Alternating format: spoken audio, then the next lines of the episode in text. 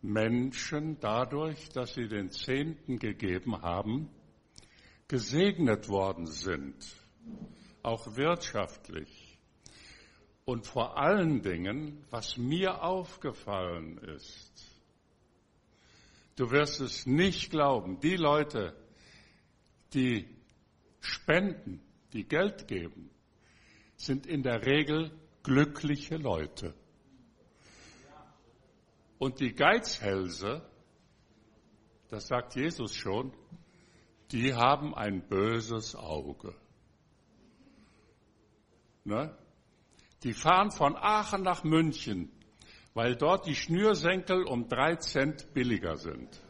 Ne? Ja, tja, aus Geiz. Ne? Zwar, also ich habe herausgefunden, schon als Kind, schon als Kind habe ich herausgefunden, dass die Geizhälse Miesepeter sind, so richtig, so, so, weißt du, so saures Gesicht machen. Ja. Jesus sagt, wenn du ein gutes Auge hast, dann bist du ein heller, glücklicher Mensch, voll Geistes. Das kann man in Matthäus 6, Vers 22 nachlesen. Im Satz darauf sagt er, wenn du ein böses Auge hast, also geiz, geizig bist, dann ist, bist du, ist dein ganzer Leib finster. Dann guckst du, dann guckst du miesepetrig, dann guckst du sauer. Äh, schon wieder Opfer, schon wieder Geld. Ja, ich habe viele glückliche Menschen in meinem Leben treffen können. Das ist wichtig. So, jetzt was wollte ich noch sagen? Ach ja, und dann wollte ich noch etwas sagen. Das ist alles noch nicht die Predigt, ne? werdet ihr gemerkt haben. Ne? Segnen. Ich segne dich. Das darf ich sagen. Weißt du warum? Weil ich weiß, dass ich keinen segnen kann, sondern nur Gott. Aber in der hebräischen Sprache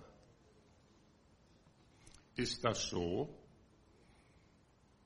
dass das Wort, jedes Wort, und das besteht aus drei Buchstaben, aus drei Wurzelbuchstaben, mehrere Bedeutungen hat. Es kann sogar eine gegenteilige Bedeutung haben. So, wenn ich sage segnen, dann hängt das mit Knie zusammen. Das heißt also, ach, das ist doch gut. Ja, man muss immer die Gelegenheit wahrnehmen. Ne? Ach, früher konnte ich das schneller, komisch. Und ähm, Knie, das hängt mit Segen, Barach, zusammen. Bracha. Eine Bracha ist eine, ein Segen. Nur Gott kann segnen. Aber ich kann Segen aussprechen. Und Gott wird dann antworten. Von mir geht es da hoch und von Gott zu dir, wenn ich dich segne. Ich tu die Hand auf deinen Kopf legen und dann geht das nach oben und dann wieder zurück. So läuft das. Das ist das Bild. So, habe ich das jetzt alles bewältigt? Ja, okay. Dann.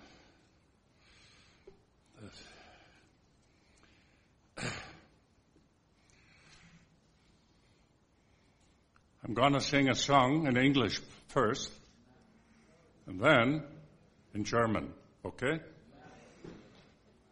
Who talks in English? Who speaks English? Oh, quite a bit. Aber hiermit kann ich, ja?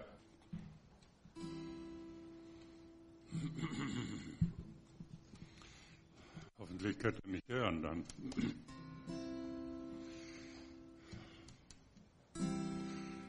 Life is easy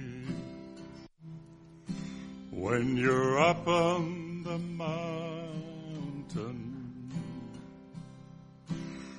You've got peace of mind like you've never known. But things change when you're down in the valley. Don't lose faith, for you're never alone. For the God on the mountain is still God in the valley. When things go wrong, He'll make them right. For the God of the good times is still God in the bad times. The God of the day in the night. Das Leben ist herrlich. Auf den Bergen des Sieges. Du fühlst den Frieden, bist glücklich wie nie. Aber dann kommt Sturm auf. Du bist unten im Tale. Vertrau einfach weiter, denn der Herr ist bei dir. Denn dein Gott auf den Bergen ist ein Gott auch im Tale. Er steht dir zur Seite, grad wenn du's nicht schaffst. Der Gott deiner Freude ist ein Gott auch im Leide. Dein Gott am Tag ist ein Gott auch in der Nacht. Du freust dich im Glauben, oben auf deinen Bergen. Es ist so herrlich, wenn dein Leben gelingt. Aber unten im Tale von Versuchung und Ärger, da lernst du vertrauen, bis dein Herz wieder singt.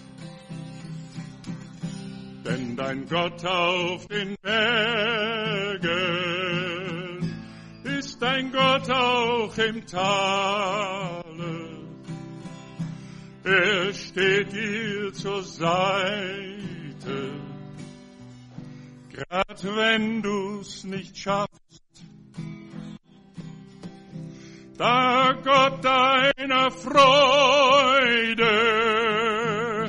ist dein Gott auch im Leide, dein Gott am Tag ist dein Gott auch in der Nacht.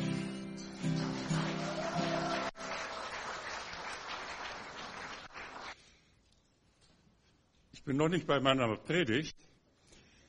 Muss noch was sagen. Gestern, gestern Mittag um zwei Uhr, vor genau 75 Jahren, war dort, wo ich mich mit meiner Mutter und meinem zweieinhalbjährigen Brüderchen befand. Ich war damals noch nicht ganz fünf Jahre. Da war das Thermometer bei 25 Grad minus, Frost.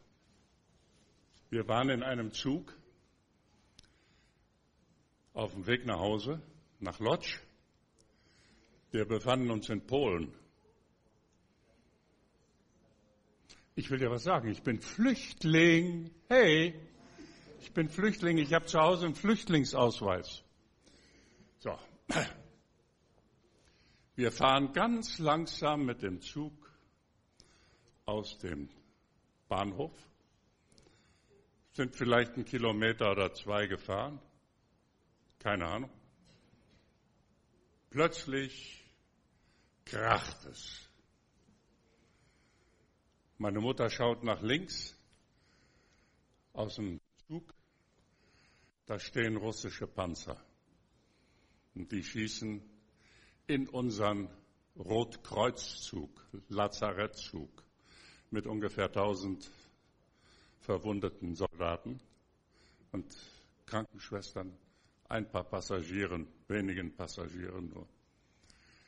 Ich schaue raus, Achtung, Partisanen, schreit der Zugführer. Wir springen raus, aber wir werden von den Kugeln erreicht. Wir schmeißen uns aufs Feld, da ist eine Kuhle, so eine kleine Mulde.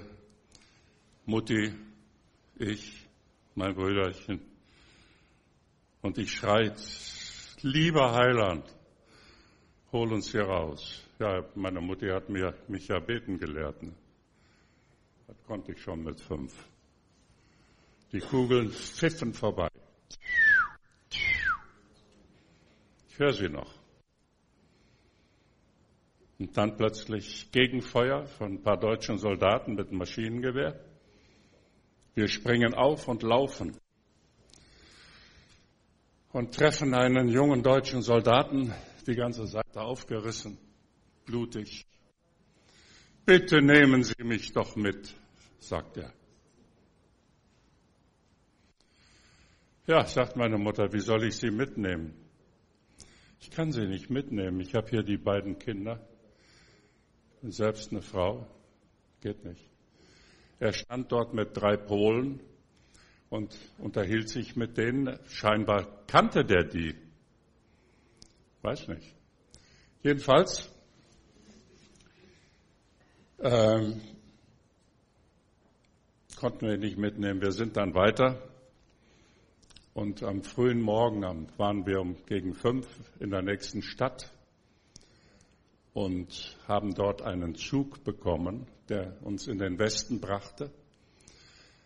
Wir saßen und standen in einem Viehwaggon, der war offen, 25 Grad Kälte, zehn Tage, ja, Flugzeuge, feindliche Flugzeuge, Bombardierungen. Zehn Tage waren wir unterwegs für eine Strecke von fünf Stunden.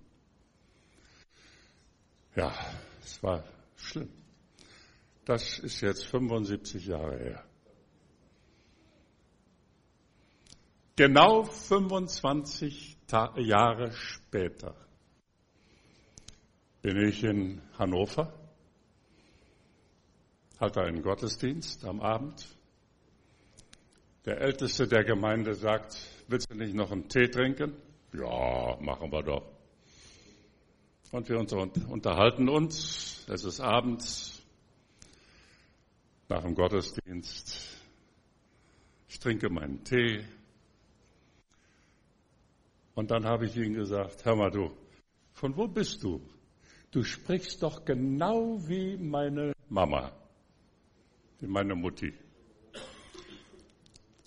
Die Art, so, so die, die, die Aussprache, ne, der Dialekt. Wir sind ja von Polen rüber gemacht. Wir haben nicht so das Deutsch gesprochen, wie man hier im Rheinland tun tut. Und äh, haben wir halt ein bisschen andere Sprache gehabt. Hm. Ja, sagt er, ich bin von Gostinen. Gostinen, sage ich. Ach, das ist ja interessant. Dort hat man unseren Zug kaputt geschossen. Wie, sagt er. Wart ihr in dem Zug? Das war bei uns die größte Katastrophe im Krieg. Das waren über tausend Tote. Der Zug hat hell gebrannt, brannte völlig aus. Mein Schwager war auch dabei. Der war Soldat und der war in dem Zug und der ist raus. Ja, und konnte er sich retten? Ja. Ach, dann hat er mir erzählt, der war an der, am rechten Bein, war der schwer verwundet. Und da habe ich mich erinnert, denn ich habe ja oft mit meiner Mutter darüber gesprochen, was mag mit diesem armen deutschen Soldaten passiert sein. Das war mir so ein Schmerz. Ich war fünf Jahre. Ja, sagt er, der war heute Abend im Gottesdienst. Gib mir seinen Namen, gib mir seine Adresse ich hin. Das war der Soldat. Genau 25 Jahre später habe ich diesen Soldaten in Hannover getroffen. Darf nicht wahr sein, ne? Ja, guckst du, ne? Der Gott auf den Bergen ist der Gott auch im Tale. Und wenn du es nicht schaffst, Gott ist bei dir. Da war ein deutscher Soldat, der hat, als wir geflüchtet sind, als wir dann so weiterliefen, weiterliefen und nicht wussten, wohin, dann hat er uns, da war, da war die Straße mit verschiedenen Wagen, die auch auf der Flucht waren. Treck, Pferdewagen. Und dann hat der deutsche Soldat einen Wagen angehalten hat gesagt, nehmen Sie diese Leute mit. Und dann hat er uns, haben die uns aufgeladen, mitgenommen, bis zu der nächsten Stadt. Wir gucken uns um, der Soldat ist weg. War das vielleicht ein Engel? Ich habe viele Wunder als Kind erlebt. Und ich weiß, wenn ich sage, der Gott auf den Bergen ist auch der Gott im Tal auch wenn es schlecht geht, auch wenn es dir mies geht, auch wenn du Schmerzen hast und dem Tode nahe bist, Gott ist bei dir. Gott ist da. Amen. So, und jetzt habe ich, ach, wir haben ja heute Sonntag. Ne? Habe ich ja letzten Sonntag auch schon gesagt. Das kann man ja mal, ne? Ja, gut. Ähm, ich werde dann nochmal. Ah, pass mal auf. Ich habe es 1965 gelernt. Das ist 55 Jahre her. Und es war auch im Januar in Indianapolis in den Vereinigten Staaten. Indianapolis. United States of America. Do you know America? Who's American? No? Nobody? You're American? Pardon? Oh, yeah. Fine. Welcome.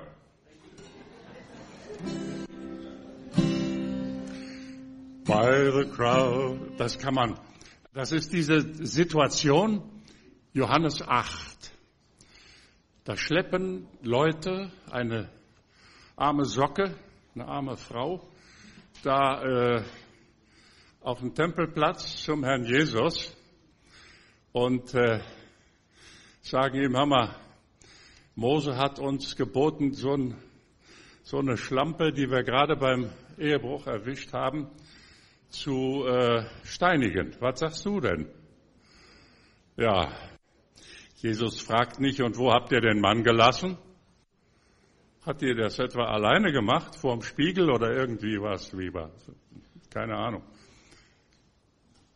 Nee. Und das ist diese Situation. Go and sin no more. Neither do I condemn thee. Ich, auch ich verurteile dich nicht, ich verdamme dich nicht. Geh, mach das nicht mehr. Kennt ihr die Geschichte? Johannes 8.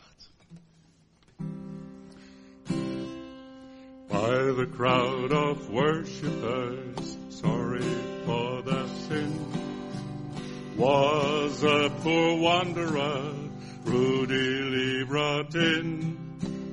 Scribes came and Pharisees, anxious to see what the meek Nazarenes verdict would be.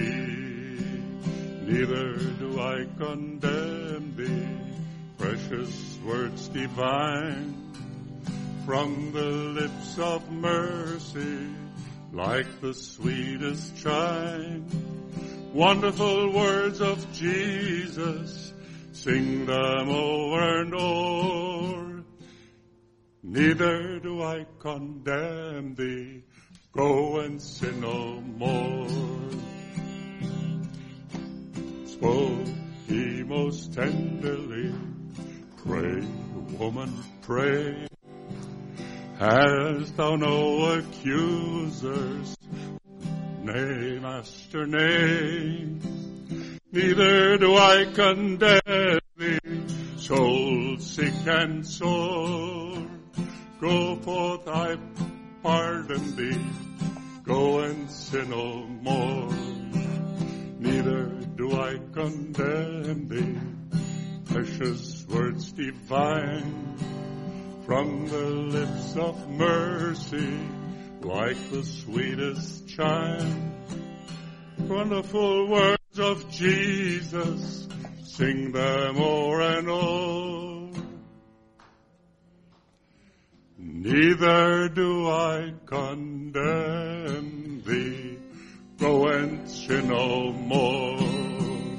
Neither do I condemn thee, go and sin no more.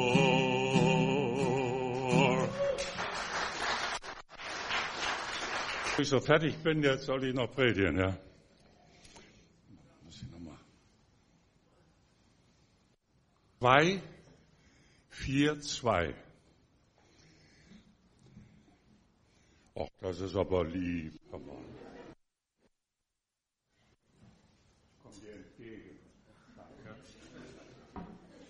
242. Apostelgeschichte steht geschrieben. Sie blieben treu in der Lehre der Apostel, der Gemeinschaft, im Brotbrechen und im Gebet. Das ist die Reihenfolge. Das ist ganz wichtig. Denn folgendes. Das Studium des Wortes Gottes ist, Volker, wie habe ich immer gesagt? Die höchste Form der Anbetung. Wenn wir Gottes Gegenwart erleben wollen, müssen wir tief in das Wort Gottes hineintauchen. Wir wissen auch aus den antiken Schriften, dass das Studium des Wortes Gottes für die, nicht nur für die Juden, aber die ersten Christen waren ja Juden, für die Juden das Wichtigste war. Stunden und Stunden haben sie jede Woche Gottes Wort studiert, um zu wissen, wie muss ich leben.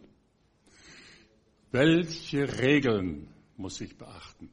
Was muss ich beachten? Nicht Regeln der Frömmigkeit frommes Gesicht machen, hm, ja. Knopf zumachen. Ne? Ja. Muss ich so beten? Oder kann ich auch so beten? Oder kann ich auch so beten? Oder kann ich so beten? Was ist richtig jetzt? Die Regel Nummer 17 lautet, mit erhobenen Händen und ernstem Gesicht nach unten so ein bisschen, 47 Grad nach unten.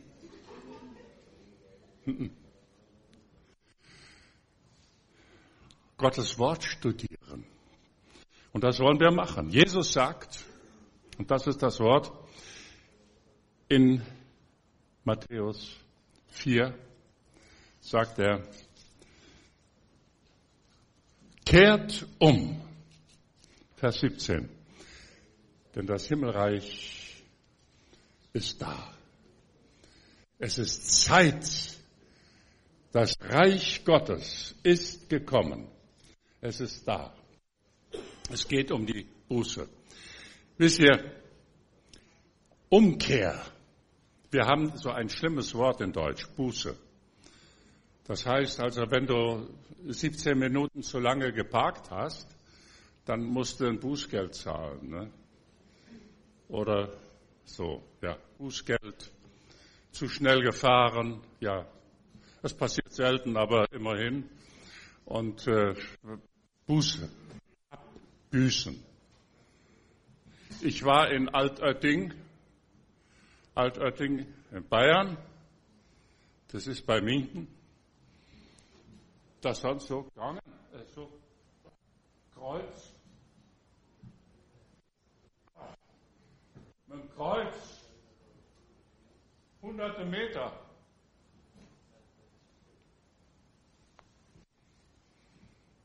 Buße.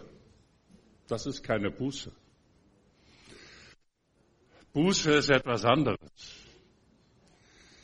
Buße, Umkehr. Ich bin eine Richtung gegangen,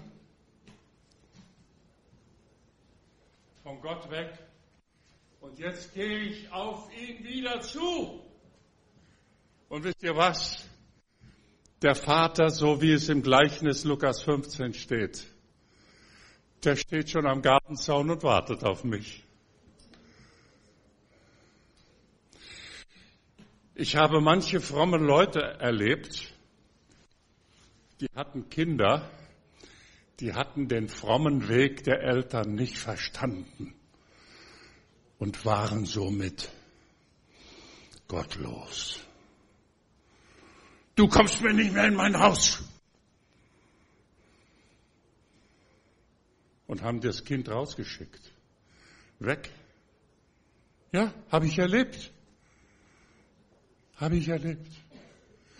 Wie kann ein Vater, wie kann eine Mutter das eigene Kind verstoßen, weil es nicht fromm genug ist? Das gibt doch nicht. Der Sohn von dem Jesus erzählt, der hat sein Geld mit der Weiber durchgebracht, mit den Prostituierten. Und sein Bruder wusste das. Woher wusste der das? Der hat den beobachten lassen. Der hat Leute bezahlt, die sind hin und haben ihn aufgesucht und haben ihn Tag für Tag beobachtet. Dann kamen die zurück und haben das berichtet. Und dann ist der Sohn hingegangen und hat seinem Vater gesagt, hör mal, dein Junge, den du da mit deinem Geld ausgestattet hast, der ist jetzt bei den Weiber. In der Antünn, wie der Aachener sagen würde. Der Aachener ist, der weiß, was das ist. Ja, schlimm. Und was macht der Vater?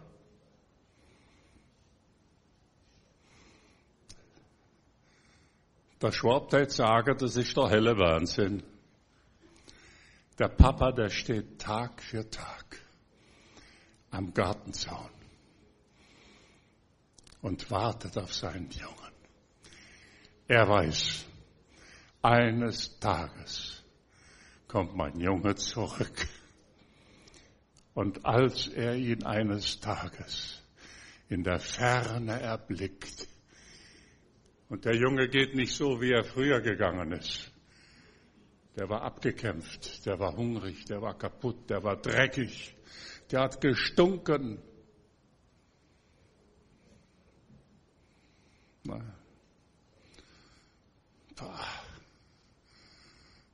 Und was macht der Papa? Der schaut sich das an und er läuft ihm entgegen und er fällt ihm um den Hals und er sagt, komm mein Junge, gibt ihm. Und das Wort, das dort steht, heißt, und er küsste ihn zärtlich. Der eine und andere mag hier in unserer Mitte verheiratet sein und hat dann eine Frau oder einen Mann und weiß, was das ist wenn man die Frau oder den Mann dann zärtlich küsst. Könnt ihr euch noch erinnern von früher, ja?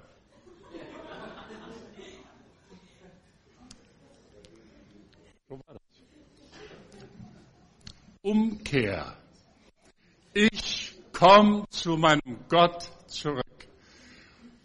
Und jetzt beginnt ein völlig anderes, neues Leben. Und dieses Leben muss ich lernen. Dieses Leben ist ein Leben in einem Bund mit Gott. Und das muss ich lernen. Ist, ist das zu laut? Nein, nicht? Wann, wenn ich in, ich war in Südamerika 20 Jahre, müsst ihr euch nicht wundern. Ne? So. So, dann will ich euch mal etwas erzählen. Kennt ihr die Geschichte von Josef und seinen Brüdern?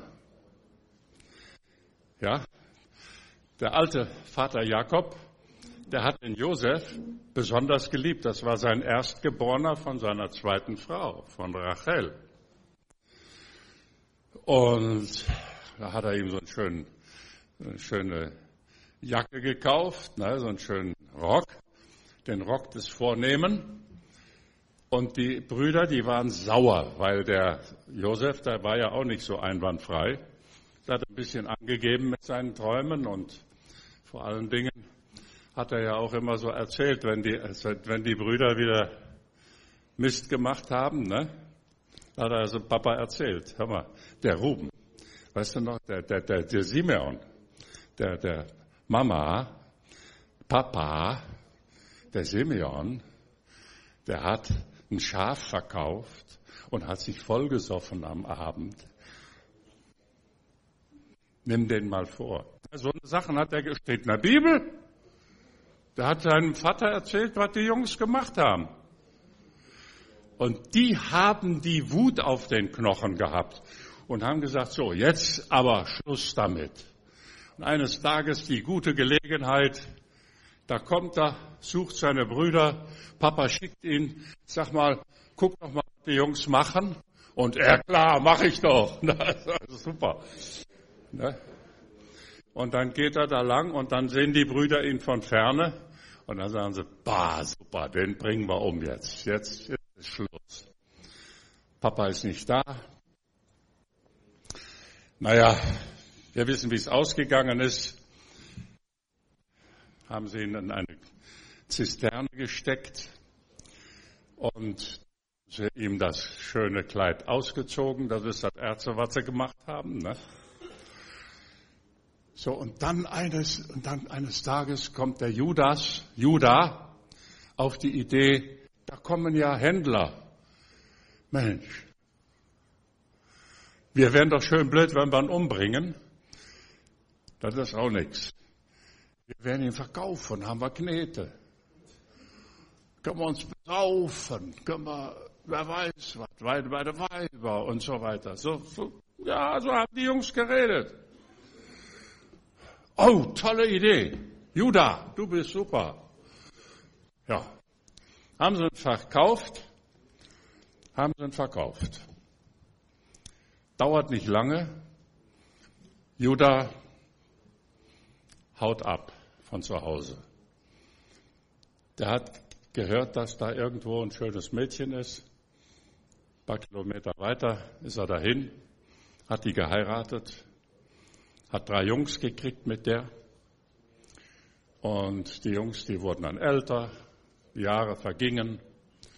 Eines Tages stirbt eine Junge.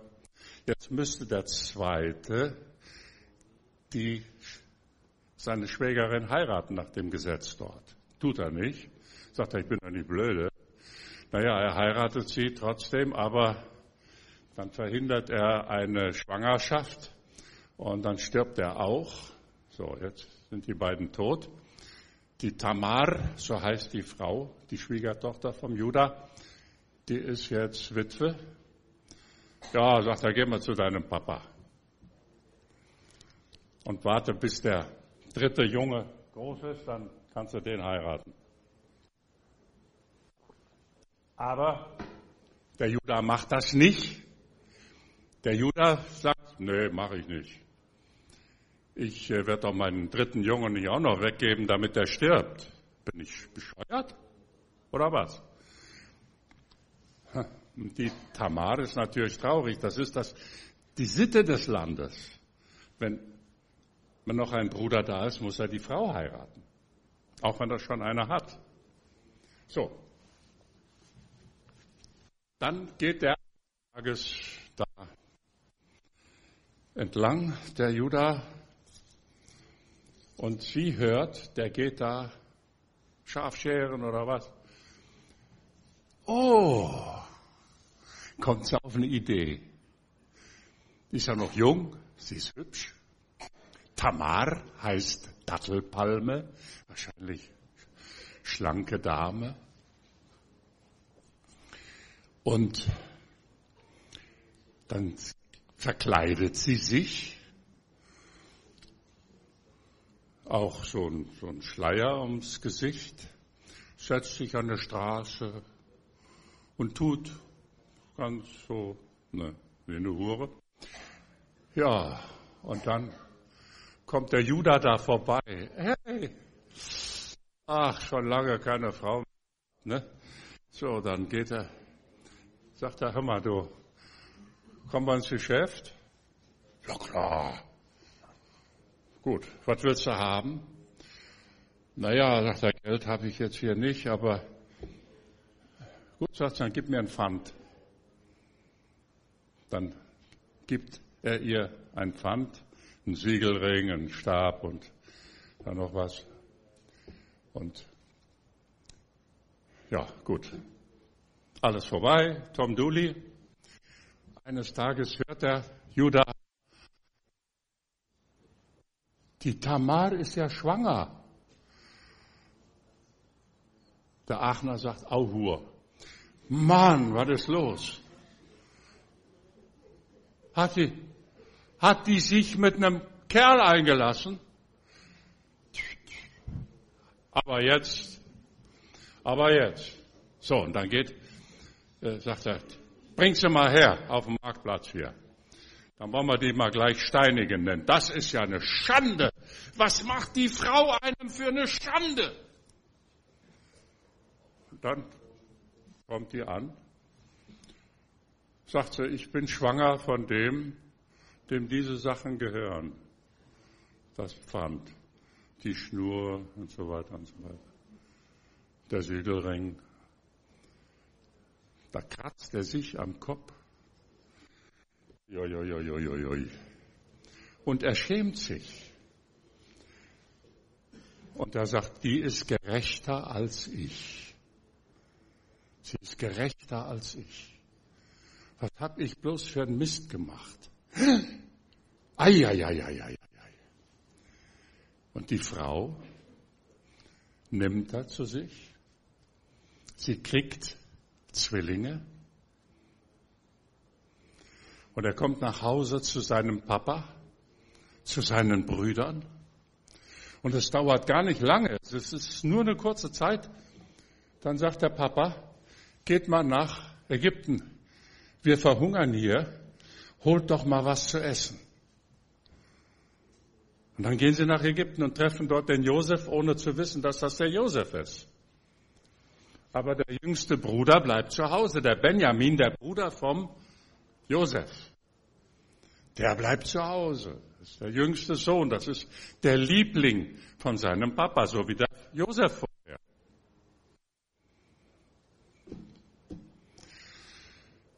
So, eines Tages ist es soweit. Josef sagt, wenn ihr aufrichtige Leute seid, dann werdet ihr mir euren jüngsten Bruder hierher bringen. Papa, sagen sie, wir sollen den Benjamin nach Ägypten bringen. Kommt nicht in Frage. Ach, der Ruben sagt, der Älteste, der Erstgeborene, der älteste Sohn, sagt, hör mal, du kannst meine Jungs töten, wenn, wenn ich ihn dir nicht zurückbringe. Da hört der Jakob überhaupt nicht hin. Und dann kommt ausgerechnet der Bruderverkäufer Judah zum Papa und sagt, Papa, gib mir den Jungen. Ich bürge mit meinem Leben für dieses Kind. Ich bringe ihn dir zurück. Dann sagt der Jakob, okay. Sie kommen nach Ägypten. Ich mache die Geschichte kurz. Und dann sagt der Josef, und die wissen immer noch nicht, dass das ihr Bruder Josef ist, dieser ägyptische Herrscher da. Das wissen die immer noch nicht. Dann sagt der Josef, so, der Benjamin, dieser, Jüngst, dieser Junge, bleibt bei mir. No. Und dann passiert etwas. Der Mann, der Mann, der vor 22 Jahren gesagt hat. Was hat er gesagt? Wir werden den Josef verkaufen. Man hat ihm die Klamotte runtergerissen. Der tritt auf. Wir haben vorhin ein, das Bild eines Löwen da gesehen. Judah, der Löwe. Der Löwe von Judah. Welch ein Gott, der so ein Tier schafft. Der schafft das Tier und sagt so, jetzt lauf. Der schafft ein Krokodil, schafft einen Elefant. Der macht die großen Tiere, vor denen wir Angst haben. Da gehen wir nur mit der Knarre hin. Ne? Dann tritt der Judah auf und sagt, hör mal, Und Josef weiß, wer das ist. Nur Judah weiß nicht, wer der, der Mann da ist. Dann sagt der Judah, hör mal, ich habe mich mit meinem Leben verbürgt für diesen Jungen. Und ich bring ihn wieder zurück. Ich könnte das Leid meines Vaters nicht anschauen, wenn er sieht, dass der Junge nicht bei uns ist. Das geht nicht. Das zerbricht mir mein Herz. Nimm mich, aber nicht diesen Jungen. Und jetzt kommen wir zu dem Punkt. Es hat eine Weile gedauert. Seht ihr, was Buße bewirkt? Da sieht der Josef in Juda das Werk Gottes. Judas, äh, Josef sieht, Gott hat in den 22 Jahren oder in noch mehr Jahren, in denen ich hier bin, denen man mich verkauft hat. Etwas an diesem Mann gewirkt, an meinem Bruder gewirkt. Aus einem brutalen, herzlosen, kaltblütigen Bruderverkäufer ist jemand geworden, der mit heißem Blut für seinen eigenen Bruder jetzt einsteht völlig anders. Das ist Umkehr. Das ist Buße. Fantastisch. Da bricht dem Josef das Herz. Tränen stürzen aus seinen Augen. Und er sagt, ich bin Josef euer Bruder. Lebt Papa noch? Die Veränderung seines Bruders durch die Buße und das Werk Gottes hat's geschafft. Was hat den Judah verändert? Judah ging von seinen Brüdern weg, so wie der verlorene Sohn. Und er hat Schande getrieben. Und dann kam er nach Hause. Und dann musste er sich schämen.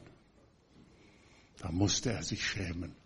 Er ging durch eine tiefe Schande. Er hat sein Gesicht verloren vor den Brüdern. Ja. Und da ist er zerbrochen. Da hat er Buße getan. Da ist er umgekehrt. Und da hat er seine Schuld bereut. Und da hat er ein ganz neues Verhältnis zu seinem jüngeren Bruder bekommen. Er hätte es vielleicht auch gerne mit Josef gehabt, aber wie sollte er? Er wusste ja nicht, wo er ist. Seht ihr, was Buße bewirken kann? Ich habe das mannigfaltig erlebt. Wir haben das vorhin in dem Lied gehört. Go and sin no more. Geh, mach das nicht mehr, sündige nicht mehr. Wenn Menschen wirklich umkehren, dann werden sie andere Leute. Ich habe das öfters hier erzählt von Arthur, der mir die Versammlungen gestört hat, der mit Steinen an die Kapelle geschmissen hat, der draußen rumgeschrien hat, der sich gekloppt hat mit den jungen Leuten, die in der Versammlung waren. Eines Tages steht er vor mir nach dem Gottesdienst. Er kam ja auch immer in den Gottesdienst. Da saß er immer hinten und da hat er da Unruhe gemacht. Und dann immer so und immer, wo, wo Arthur saß, war Bewegung. Ne? Und dann kommt er zu mir. Was willst du, Arthur? Ich kannte ja seinen Namen. Da war er bekannt. Ja, sagt er, ich möchte mir bekehren wollen. Ich möchte mich bekehren. Da dachte ich, du willst mich nur an der Nase rumführen und dann gehst du raus und erzählst ich habe den Krüger so richtig beschissen. Naja gut, dann sage ich, dann komm, knie dich hin und bekenn deine Sünden deinem Gott. Dann fängt der, kniet sich der Arthur hin und dann hat er so richtig bekannt. Ich weiß nicht, was er alles bekannt hat. War mir nicht wichtig, es zu hören. Aber er hat bitterlich geweint, als er seine Sünden vor Gott bekannt hat. Dann stand er auf und war ein neuer Mensch. Seine Mutter, früher Baptistin gewesen, die hat ihn rausgeschmissen aus dem Haus, sie hat ihn enterbt, weil er gläubig geworden ist an Jesus. Unglaublich. Ich habe ihn zu mir genommen, er war drei Jahre an meinem Tisch, an unserem Tisch. Hilde hat für ihn die Wäsche gewaschen. Und wir haben ihm seine Hochzeit eingerichtet. Er hat eine liebe Frau geheiratet, die Traudi ein Schaf, ein Engel. Der Junge hat ein Gemüt, du glaubst es nicht. Nie mehr wieder hat er sich geprügelt. Nie mehr wieder hat er sich besoffen. Nie mehr wieder hat er die Dinge getrieben, die er vorher getan hat. Warum? Er liest ständig, ständig das Wort Gottes. Er wird in keinem Gottesdienst, in keiner Bibelstunde fehlen. Er wird Gottes Wort studieren. Bis heute hin. Ich weiß nicht, 50, 60 Mal hat er die Bibel durchgelesen. Ein einfacher Bauernjunge aus der Kolonie. Jesus sagt, komm zurück zu Gott. Jesus garantiert dir, wenn du heute zu Gott zurückkommst, bekommst du durch den Heiligen Geist die Kraft. Nie mehr wieder. Ich sag's jetzt mal bitte, verzeiht mir. Bitte verzeiht mir. Ich gebrauch's nicht gerne. Aber du wirst nie mehr so eine Scheiße bauen, wie du bisher gemacht hast. Entschuldigung. Moment. Ab, abwischen, damit das dann auch. Nein, ich will das sehr, sehr deutlich machen. Tut mir leid, es ist, ist ein schlimmes Wort. Man mich nachher zurechtweisen, aber ist klar. Aber ich möchte damit zum Ausdruck bringen, so tief wie du auch gefallen sein magst, das interessiert nicht. Was du alles getan hast in deinem Leben, das interessiert nicht. Wichtig ist, dass du zu deinem Gott zurückkehrst und ein neues Leben aus seiner Hand empfängst. Ich habe mit Mördern gesprochen, die das Evangelium verkündigten. Sie haben Menschen umgebracht im Wahn. Gott hat ihnen vergeben. Jetzt haben sie Menschen zu Gott geführt. Jawohl, das habe ich erlebt. Und ich habe schon als Kind diesen Gott erlebt, der uns bewahrt hat im Kugelhagel, im Bombenhagel. Ich habe die Leichen gesehen, ich habe die Leichenteile gesehen als Fünfjähriger. Ich habe die brennenden Städte gesehen die Bomben, wie sie fielen von den Flugzeugen und Angst haben musste, jetzt treffen sie uns. Ich habe zu Gott geschrien. Das sind alles noch Bilder, die ich vor mir habe. Ich habe viel mit Mutti darüber gesprochen und ich brauchte nie einen Psychologen, keinen Psychiater. Gott hat mich geheilt durch die Worte meiner Mutter. 1945, wenige Wochen nach, dem, nach diesen Ereignissen, saßen wir in unserer Küche, die wir zugewiesen bekommen hatten im Erzgebirge in Sachsen. Und Mutti hat mit uns die Jesuslieder gesungen. Mutti hat mit uns gebetet. Mutti hat uns die Geschichten erzählt von Jesus. Ich habe das nie vergessen. Wir sind sonntags auf die Lichtung hinausgegangen im Wald, haben uns dort an einem Baumstamm hingesetzt und dann haben wir gesungen und gebetet. Gott war uns nahe. Wir wussten nicht, wo Papa war. Wir hatten fast nichts zu essen. Aber der Gott, der meine Mutter mit elf Jahren gerettet hat, sodass der Pfarrer sie aus der Kirche rausge raus, rausgeschmissen hat, weil sie zu den Gläubigen gegangen ist. Diese Mutti, die mit elf Jahren ihr Leben Jesus gegeben hat, die hat uns Vertrauen, Sicherheit und Kraft gegeben, dass wir nie verzweifelt sind. In vier Wochen und zwei Tagen, wenn Gott es erlaubt, bin ich 80. Und ich kann sagen, ich bin so dankbar, dass ich solche Eltern hatte. Ja, Halleluja. Halleluja. Gott ist derselbe. Er ist der wunderbare Gott. Gestern, heute und in Ewigkeit. Er hat uns geliebt bis ans Ende. Und ich will noch was sagen.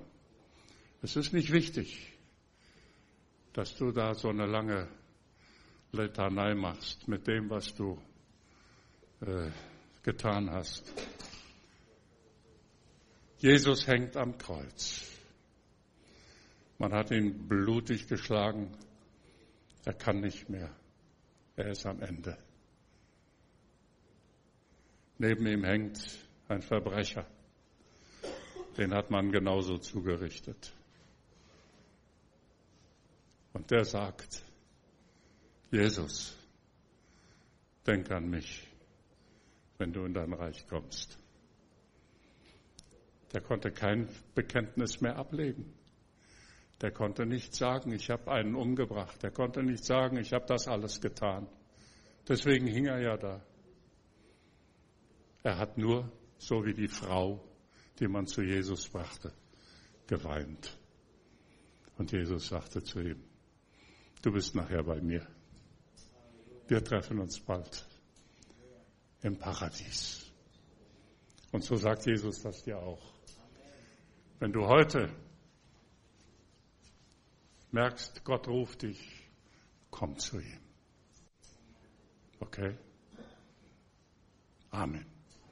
Herr Jesus, du weißt, dass hier Menschen sind, die vom Schicksal, vom Leben übel zugerichtet wurden. Du weißt ja, dass Frauen hier sind, die gelitten haben, vielleicht auch in ihren Ehen und durch ihre Männer.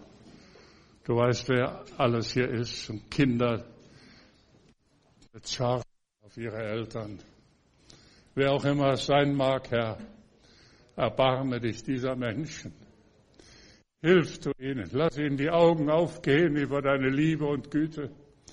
Gib du Gnade, dass sie gerettet werden und dass sie ein neues Leben mit dir anfangen. Ich danke dir. Amen.